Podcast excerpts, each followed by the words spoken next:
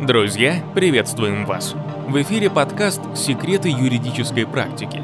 И сегодня мы поговорим о выводе имущества в преддверии банкротства. В преддверии банкротства должнику стоит обеспечить защиту своих активов. И тут появляются различные схемы вывода имущества передачи его третьим лицам.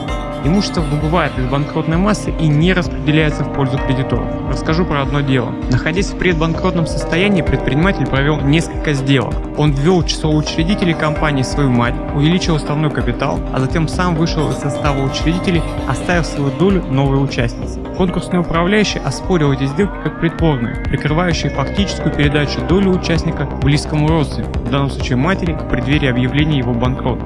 Суд согласился с доводами конкурсного управляющего, выводы суда при этом. Сделка недействительна, так как нарушает законодательно установленный запрет на отчуждение имущества в связи с банкротством, а также нарушает имущественные права кредитора.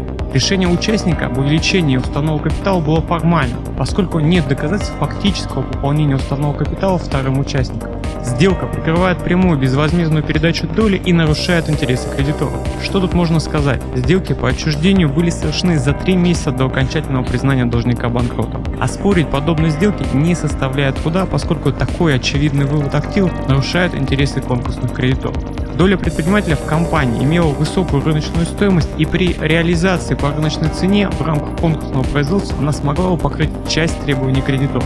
В связи с тем, что она была передана посредством ряда непрямых сделок, кредиторы лишились того, на что они могли рассчитывать. Была разыграна непростая схема передачи доли близким родственникам должника, увеличение уставного капитала за счет вклада нового участника, параллельное уменьшение доли должника в два раза, выход участника из общества и переход доли к обществу с распределением доли оставшихся участников. Фактически, должнику не запрещено проводить сделки по увеличению уставного капитала общества, в котором он принимает участие. Не запрещено также принимать в общество и новых участников. Но в данном случае все было оформлено таким образом, чтобы оспаривать пришлось совокупность сделок. И как мы видим, кредиторов это не остановило. Так что защищать свои интересы могут обе стороны процесса.